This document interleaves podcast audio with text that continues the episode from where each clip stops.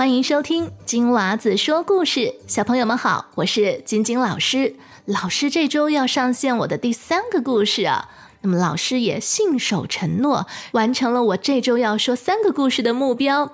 好，那今天在讲故事之前呢，还是要跟给我写信的小朋友打声招呼。如果你还没有听到自己的名字，千万不用担心，老师都有收到你们的来信，我会在每个故事开始之前跟你们打招呼的。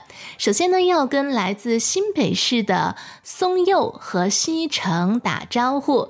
那他们呢，一个七岁，一个六岁，一有新的故事呢，马上就会听，实在是。太棒了，老师给你点个赞。那你们想点的故事，老师也收到了。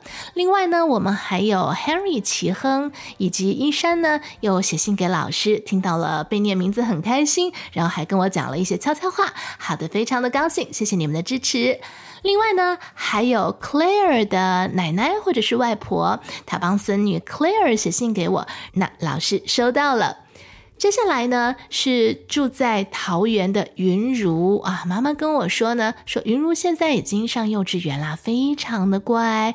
那也希望呢，云如每天可以早一点点睡觉，然后早一点点起床哦，早睡早起，身体好。接下来的这个小朋友呢，陈燕安，他非常酷的写了两个字给我。就是哈喽，好，hello，陈彦安，好，谢谢小朋友写信给我。那十月份写信给我的小朋友呢，老师会从下一个故事开始呢，一一跟你们的打招呼，所以一定要记得锁定收听哦。如果你也想点播故事或者给我写留言，可以去到我的网站 twinkle twinkle storytime dot com，或者去到脸书专业，只需搜索金娃子说故事就可以了，链接在节目栏当中就可以找到。那我等你。写信给我哟。今天我们要说的这个故事呢，是由住在美国的 Evelyn 佩安所点播的。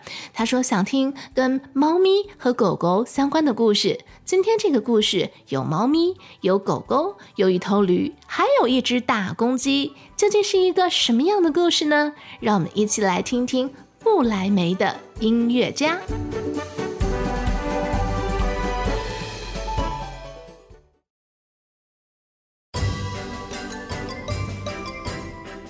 很久很久以前，有一只驴子。驴子年纪大了，干活干不动了，主人不要它了。驴子并不伤心，他决定要去德国的不来梅当一名音乐家。他一路上边唱着，边哼着，边走着。就在这时，他碰到了一只猎狗。猎狗的年纪也大了，不能再去打猎了。于是，驴子就邀请猎狗一同到不来梅去做音乐家，组个乐队。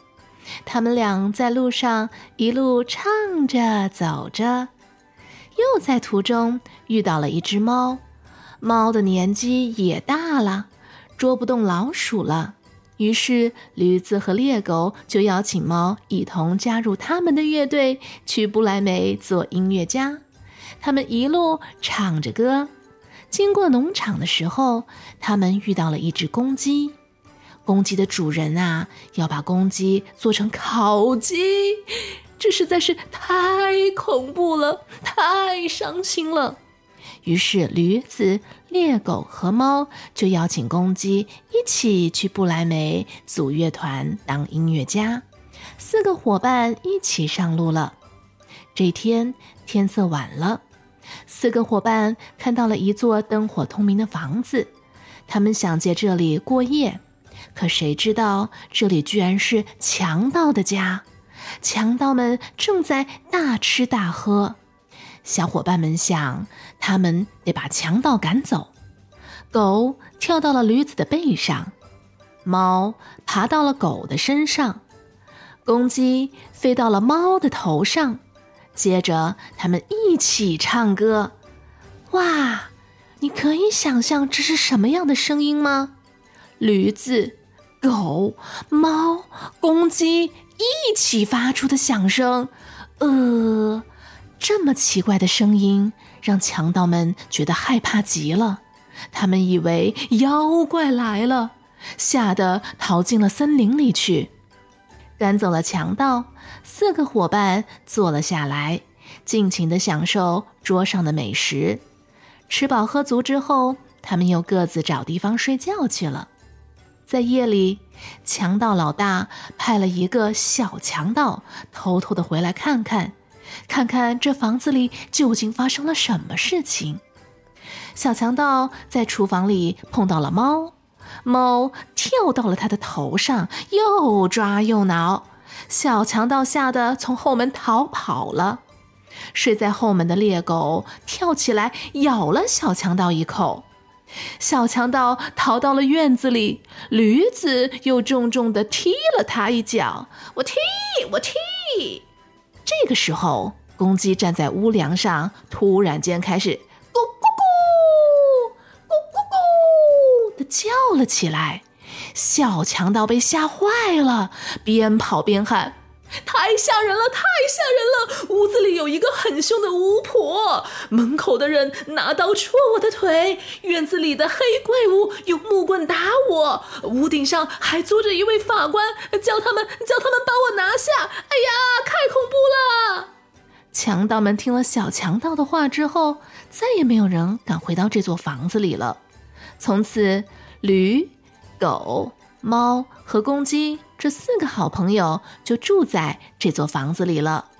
虽然他们一直都没有去到不来梅，可是他们却发现，只要和好朋友们一起快乐的生活在一起，找到了家的感觉，这里就是他们心中的不来梅。从此，驴子、狗、猫和公鸡每天都会在这个房子为人们献上一场好听的音乐会。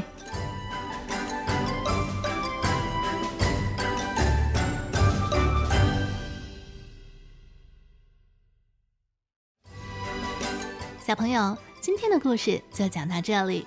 如果你喜欢听我讲的故事，不要忘记去 Spotify 或者是 Apple Podcast 给老师五颗星的好评哦。如果你也想点播故事，可以去到我的网站或者脸书给我写留言，网址就在我们节目的叙述栏当中。那我等你写信给我哟。